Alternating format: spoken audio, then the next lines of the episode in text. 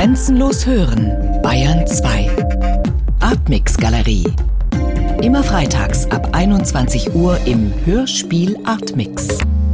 Heute schreibt Hans Rickmann aus der Sicht eines Arbeiters über Fernsehspiele und größere politische Zusammenhänge. Anfang 1970 bestand die Hälfte der Redaktion bereits aus Bürgern des Märkischen Viertels. Günstig für die Entwicklung war, dass sich gleichzeitig mit der Bürgerzeitung auch eine Reihe von Bürgerinitiativen gebildet hatten, eine Elterngruppe, ein Arbeitskreis Mieten und Wohnen, eine Interessengemeinschaft Kinder. Der Kunstkopf fällt.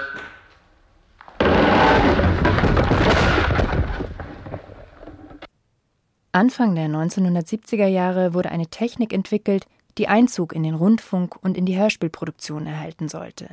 Die sogenannte Kunstkopfstereophonie. Ein Aufnahmeverfahren, das den natürlichen Hörvorgang exakt reproduzierte und damit maximal realistische Aufnahmen ermöglichte.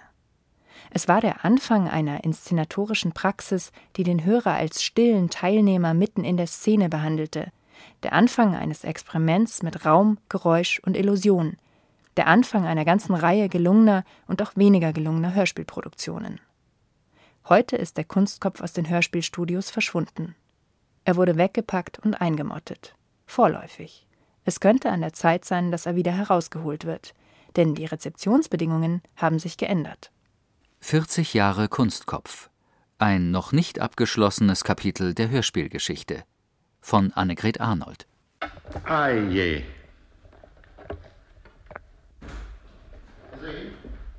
Ich habe noch gehalten, noch, noch gestützt. Ja, ja, ja. Jetzt kriegen wir Krach. Das war schon, das ist nicht neu, aber das hier.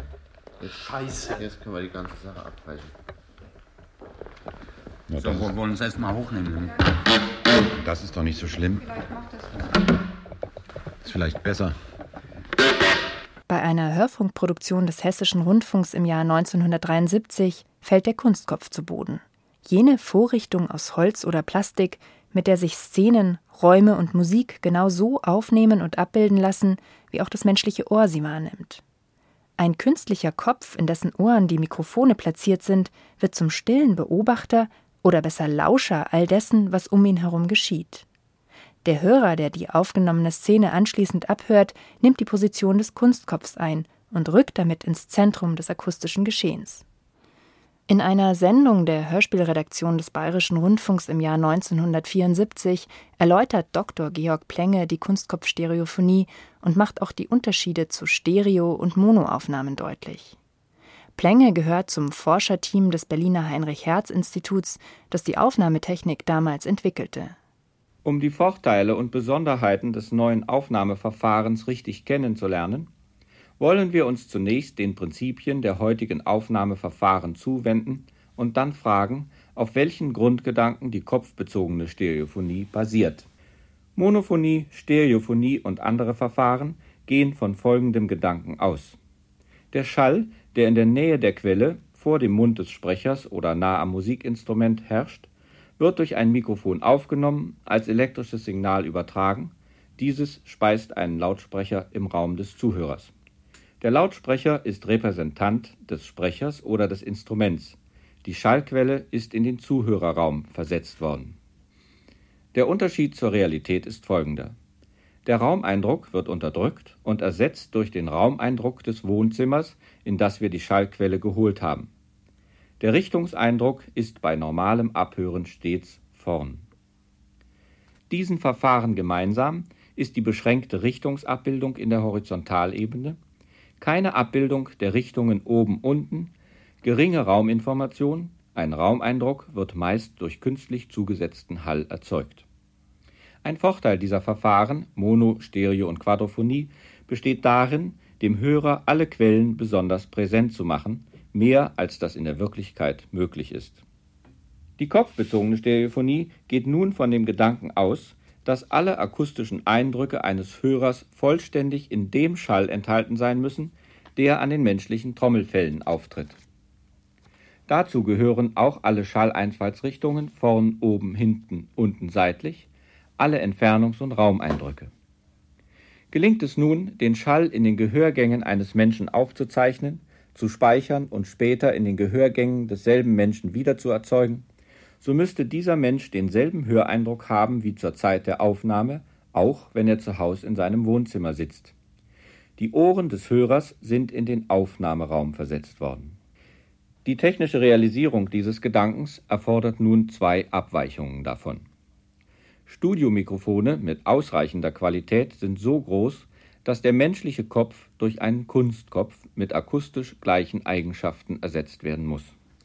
Die Wiedergabe sollte nicht im Ohrkanal direkt, sondern um eines besseren Hörkomforts willen vor dem Ohrkanal unter Ausschaltung der Ohrmuschel durch Kopfhörer erfolgen.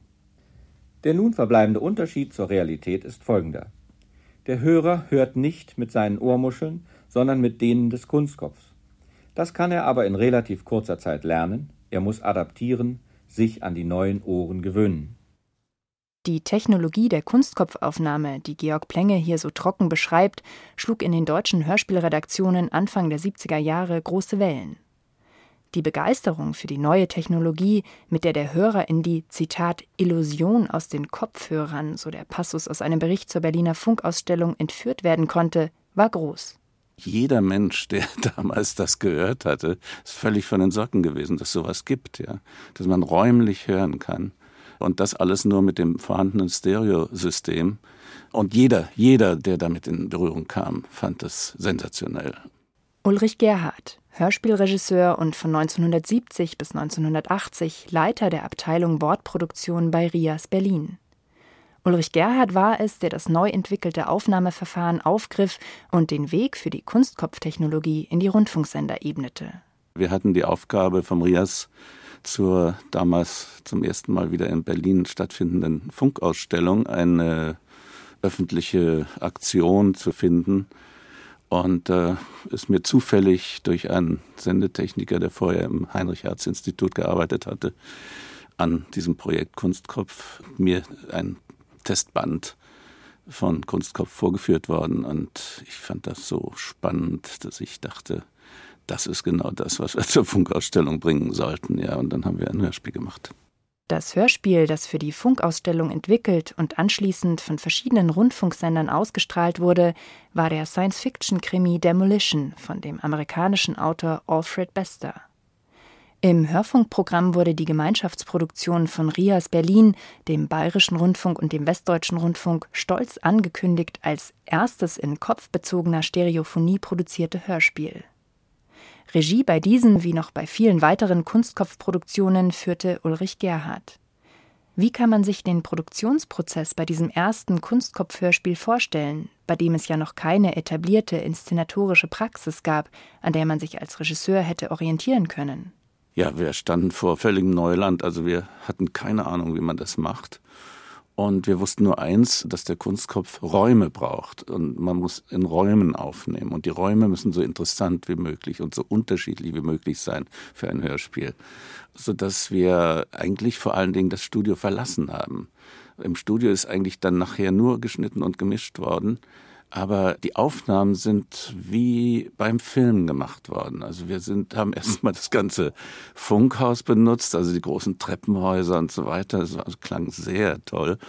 Und dann für eine Szene, die auf einem Planeten stattfand, das ist ja ein Science-Fiction-Stück gewesen, sind wir früh morgens um drei, vier, als die Vögel anfingen zu singen, äh, sind wir draußen in Zehlendorf in einem Garten gewesen und haben da aufgenommen. Also es sind wunderbare Raumerfahrungen gewesen, auch inwieweit die Schauspieler sich auf diesen Kunstkopf zubewegen mussten und wie stark dann eben die Richtung eine Rolle spielte, die Intensitäten und so weiter. Kurz nach der Ursendung von Demolition brachte Rias Berlin ein, so der Sendungstitel, Roundtable-Gespräch über die technische Neuentwicklung der kopfbezogenen Stereophonie. In der Diskussion prophezeit Ulrich Gerhardt der Kunstkopftechnologie eine große Zukunft im Rundfunk. Ulrich Gerhardt, Sie haben zusammen mit einem Realisationsteam hier des RIAS als erste Rundfunkanstalt in Deutschland die kopfbezogene Stereophonie transponiert in ein Hörspiel, in ein Science-Fiction-Hörspiel. Sie haben also das, was die drei Wissenschaftler des Heinrich-Herz-Instituts gebaut haben, angewandt. Das Echo, was vor Ihnen liegt, nicht nur von den Hörern, sondern was Sie auch an den beiden Tagen der Sendung abends am Telefon miterlebt haben. Und die Arbeit acht Monate lang an dieser neuen Aufnahmetechnik. Wie stellt sich das bei Ihnen jetzt dar für die Zukunft? Ja, wir haben eigentlich eine sehr große Chance gesehen, mit dieser Technik zu arbeiten. Wir glauben, äh, dass das im Hörspiel sehr viele Möglichkeiten bietet.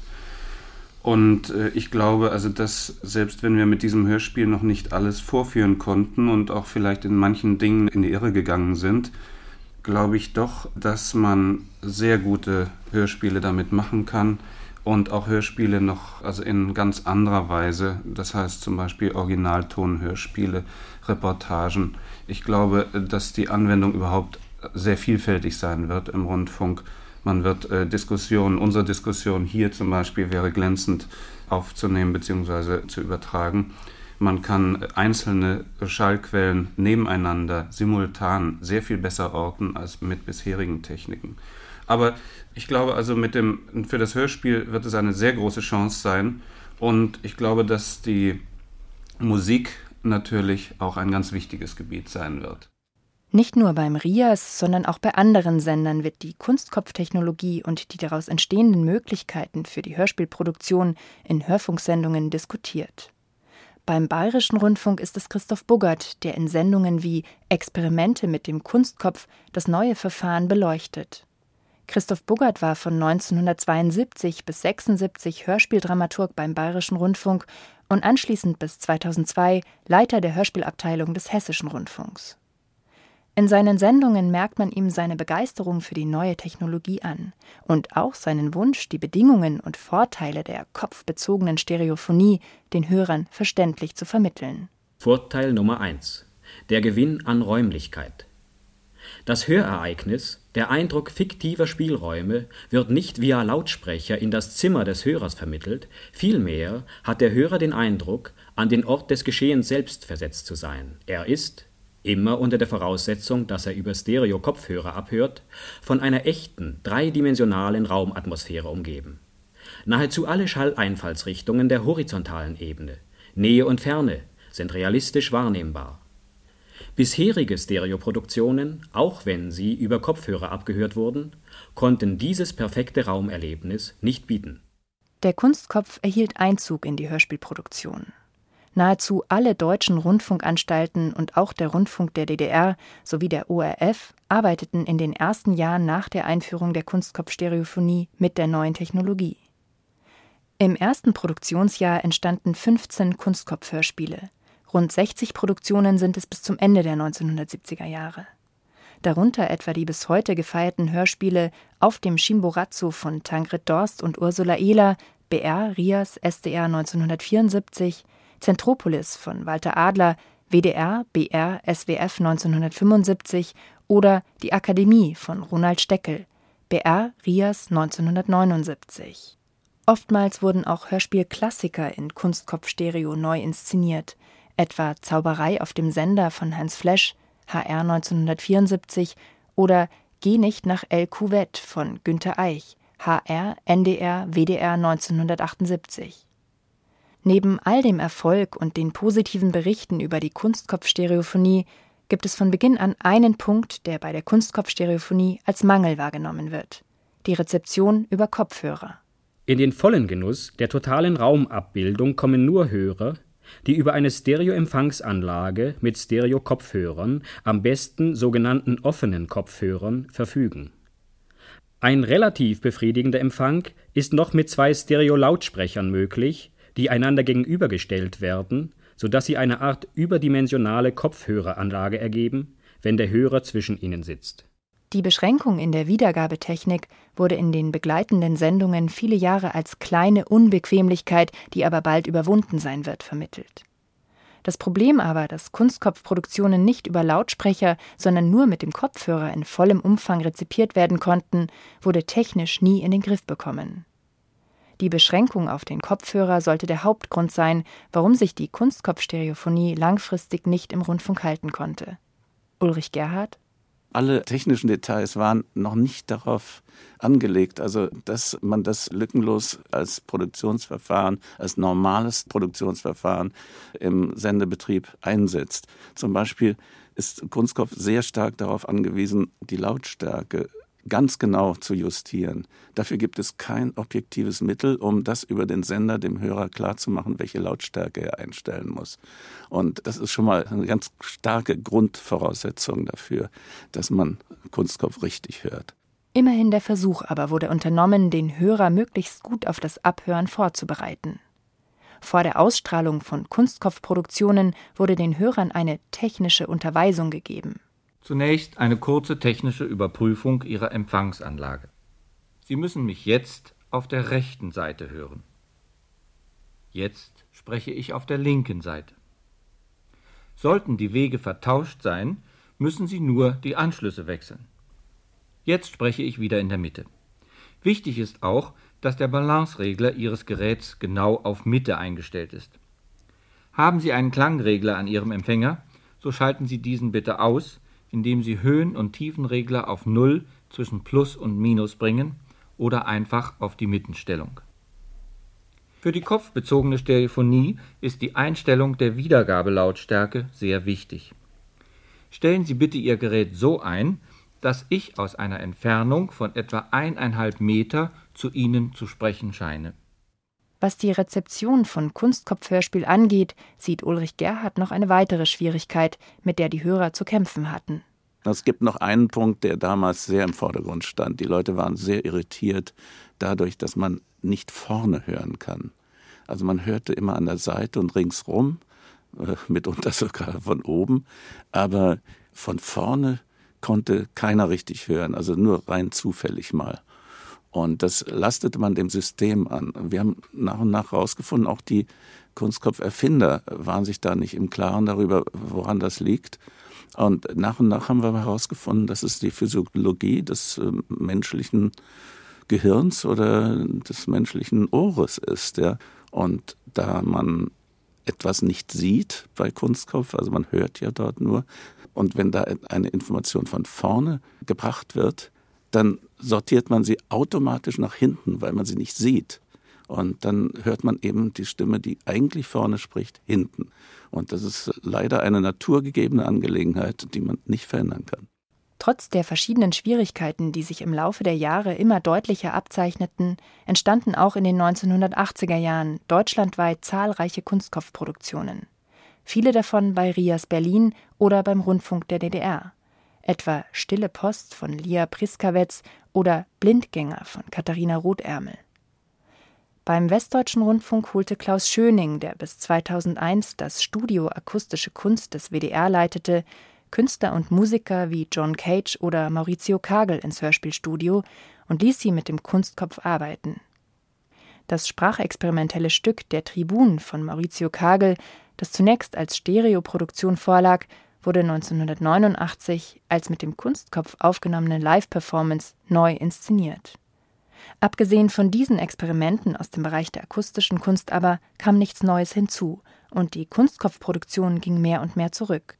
Das lag auch daran, dass keine neuen Stoffe speziell für den Kunstkopf entwickelt wurden. Es gab keine Autoren dafür. Also was Hörspiel anging, gab es keine Stücke. Die interessantesten Sachen waren eigentlich Bearbeitungen aus der Literatur da konnte man ziemlich viel an Effekten herausholen. Die Autoren selber waren daran irgendwie nicht interessiert, die waren literarischer interessiert. Ein weiterer Grund, warum die Kunstkopfproduktion mehr und mehr eingestellt wurde, waren die Kosten, die mit dem Aufnahmeverfahren verbunden waren. Ja, zu der Zeit sind für eine Produktion fünf bis zehn Tage benutzt worden. Also bei Mono waren es fünf Tage. Mit Einführung von Stereo waren es dann schon das Doppelte, die zehn Tage. Und für Kunstkopf, je nach Größe des Stückes und Aufwand, war es dann nochmal doppelt so viel oder dreimal so viel. Also das ist ganz deutlich sehr viel teurer gewesen. In den 1990er Jahren entstehen in verschiedenen ARD-Anstalten die letzten Kunstkopfhörspiele. Innerhalb von zehn Jahren etwa so viele wie im ersten Produktionsjahr nach der Einführung des Kunstkopfverfahrens. Noch einmal ist ein Science-Fiction-Hörspiel darunter, Dream War, der Krieg der Träume von Friedrich Bestenreiner, WDR 1993. Das Gros der Produktionen aber sind Klang- oder sprachexperimentelle Arbeiten. Darunter etwa das Hörstück Paris drinnen von dem Komponisten Johannes Schmidt-Sistermanns, WDR 1992 oder Basale Sprechoperationsräume von Karl Friedrich Klaus, eine Produktion des Bayerischen Rundfunks 1995. Die letzte Kunstkopfproduktion, die in einem Hörspielstudio produziert und im laufenden Programm gesendet wird, ist das Hörspiel Bestandsaufnahme von Christoph Söhngen, produziert vom Hessischen Rundfunk 2001. Ausgerechnet bei diesem Hörspiel wurde der Versuch unternommen, die Kunstkopfstereophonie als Wiederentdeckung zu feiern. Aus dem Programmhefttext der Audiokünstler Christoph Söhngen hat in seinem Hörspieldebüt eine beinahe vergessene Aufnahmetechnik aus den 70er Jahren wieder aufgegriffen, die trotz ihrer klanglichen Reize kaum noch verwendet wird. Die Kunstkopfstereophonie. Bestandsaufnahme ist der unbeschwerte Versuch, diese Technik aus dem Geist der jüngeren, gerade mit der neuesten Studioelektronik vertrauten Generation wieder lebendig zu machen. Bestandsaufnahme bekam positive Kritiken. Eine Rückwirkung auf die Hörspielproduktion aber hatte das Stück nicht. Die Kunstkopfstereophonie lief nach fast 30 Jahren aus. Der augenlose Kopf verschwand aus den Hörspielstudios. Er wurde gut verpackt und in den Schrank gestellt. Ganz abgeschafft wurde er nicht. Man kann ja nie wissen. Und tatsächlich könnte es an der Zeit sein, dass der Kunstkopf wieder herausgeholt wird aus den dunklen Ecken und Schubladen der ARD-Studios. Nicht als feste Größe im Hörspielprogramm, aber für einzelne audiokünstlerische Arbeiten. 2011 entstand ein von der Kulturstiftung des Bundes gefördertes Audioprojekt, das akustische Kleistdenkmal am Kleinen Wannsee im Südwesten Berlins. Autor und Regisseur dieses akustischen Denkmals war der mit dem Hörspielpreis der Kriegsblinden ausgezeichnete Hörspielmacher Paul Plamper. Er hatte für das Areal um das Grab von Heinrich von Kleist und Henriette Vogel einen Hörparcours entwickelt, der vom Doppelsuizid der vor 200 Jahren Gestorbenen berichtet. Die Aufnahmen dafür machte Paul Plamper mit dem Kunstkopf. Auch für die diesjährige Hörspielproduktion Der Kauf, eine Produktion des WDR mit dem BR, Deutschlandfunk und dem Schauspiel Köln, nahm Plamper mit dem Kunstkopf auf. Warum entschied er sich ausgerechnet für diese Technik? Das waren beides Projekte, die draußen stattfanden und eben mit Kopfhörer erlebbar waren. Zum einen das Gleisdenkmal, da hat sich Kunstkopf angeboten, weil wir wirklich äh, ja die Besucher dieses Parcours so in einen akustischen Kunstraum setzen wollten und ähm, ihnen die Möglichkeit geben wollten, dann ganz, ganz räumliches Klangbild zu erleben. Und bei der Kauf war es genauso. Da ging es auch darum, dass man sich äh, in einer ja, Audiorealität bewegt und auch wirklich so Raumtiefe erlebt und gerade auf so einer leeren Brachfläche findet es ja immer statt, sich auch vorstellen kann, dass da wirklich ein Viertel entsteht, ja, und äh, eines steht. Also da geht es ja darum, dass eine leere Brachfläche mit einem Stadtviertel gefüllt wird, ja, im Kopf des Hörers durch das Hörspiel, ja, also angeregt durch das Hörspiel. Der Kauf, ein Stück über das Verhältnis von Glück, Eigentum und Geld, wurde kürzlich mit dem Deutschen Hörspielpreis der ARD ausgezeichnet. Paul Plamper hatte seine Produktion zum einen als Hörspiel fürs Radio konzipiert, zum anderen als sogenannten Hörspielparcours, als ein im Stadtraum begeh- und erlebbares Hörspiel. Bei der Produktion seines Stücks kämpfte Paul Plamper mit ähnlichen Schwierigkeiten, wie schon Ulrich Gerhardt es bei seiner Arbeit an Demolition tat. Also es ist ziemlich kompliziert für einen Kunstkopf zu inszenieren, weil es im Gegensatz zu anderen Produktionen immer um die Distanz zum Mikrofon geht. Und dadurch man zum Beispiel auch, wenn man gerne von einem Szenenteil in den anderen schneiden möchte, man immer gucken muss, dass die Sprecher ungefähr in einer ähnlichen Distanz zum Mikrofon stehen und möglichst auch auf der ähnlichen Seite, weil sonst wird es sehr, sehr kompliziert. Also man kann sagen, von allen Mikrofonen ist der Kunstkopf die Stunde der Wahrheit. Da muss man unheimlich genau und ja, arbeitsintensiv mit umgehen, denke ich mal. Und das bedeutet einfach, ja, räumliches Denken. Ne? Also man muss sozusagen die Sprecher vor dem Kunstkopf schon inszenieren in die Räumlichkeit und kann das nicht erst später mit einer nah aufgenommenen Stimme tun, die man dann im Klangbild in der Mischung irgendwo hinlegt, nach links oder nach rechts, sondern man muss es sozusagen schon während der Aufnahme tun. Und für mich hätte das bedeutet eigentlich drei Wochen Proben oder so, war aber bei meiner Arbeitsweise, die ja sich stark auf Improvisation stützt, nicht möglich. Und so habe ich unheimlich im Schnitt wiederum gekämpft, bestimmte Szenenteile von unseren Improvisationen mit anderen verbinden zu können und habe mir da unheimliche Methoden ausgedacht, wie das geht und lange, lange um tausend Schnitte gekämpft. Mehr als mit jedem anderen Mikrofon. Und ähm, es war Kamikaze, mit dem Kunstkopf im Stadtraum aufzunehmen. Also was man mit diesem Mikrofon alles hört, ist einfach unfassbar.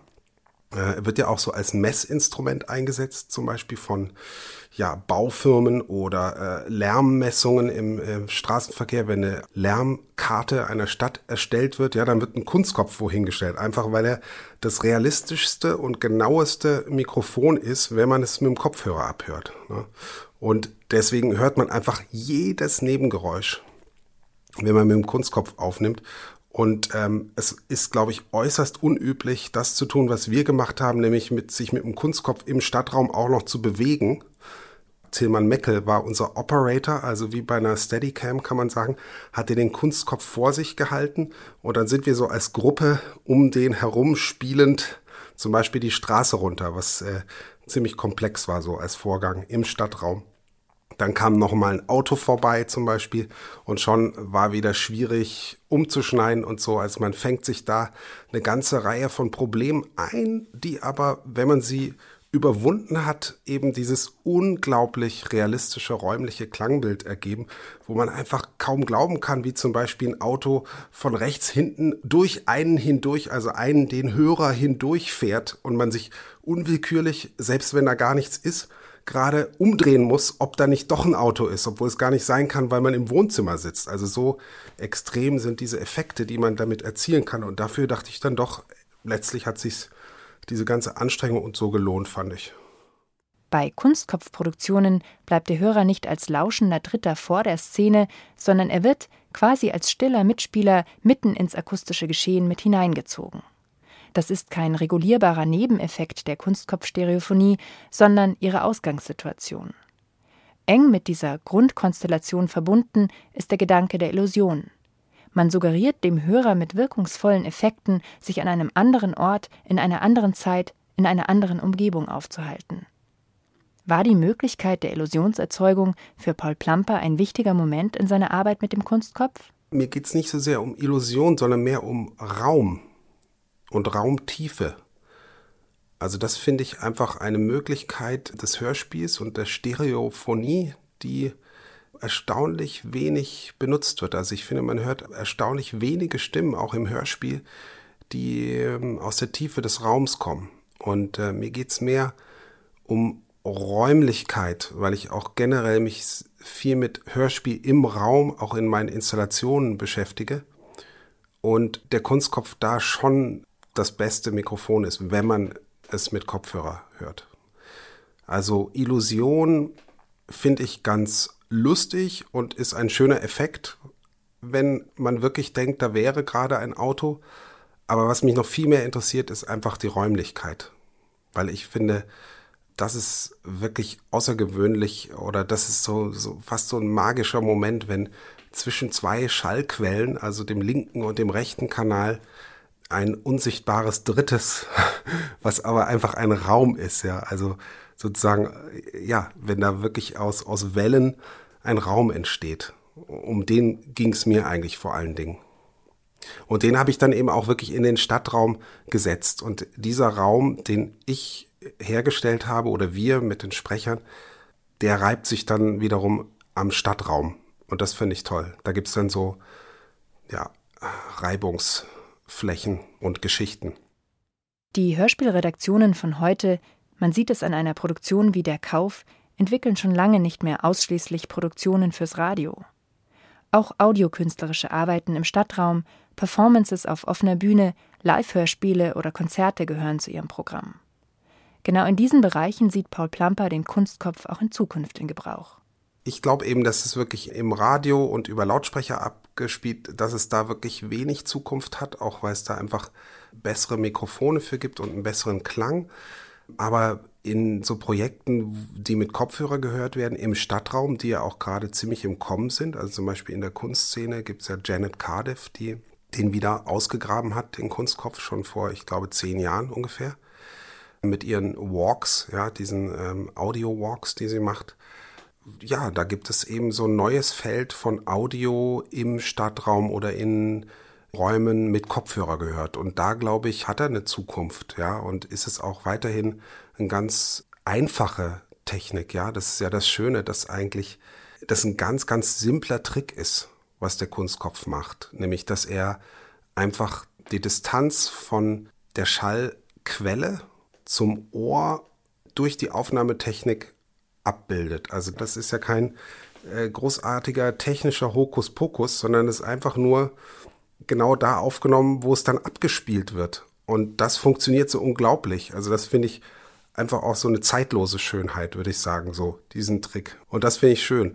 Ich weiß nicht, also es hängt, glaube ich, wirklich ein bisschen davon ab, was es so für Audioprojekte in Zukunft im Stadtraum oder in, in Räumen oder so geben wird. Aber ich könnte mir vorstellen, in Museen oder so, die Audioguides in Museen werden ja auch immer unterhaltsamer und da kommt vielleicht auch eine Räumlichkeit ins Spiel.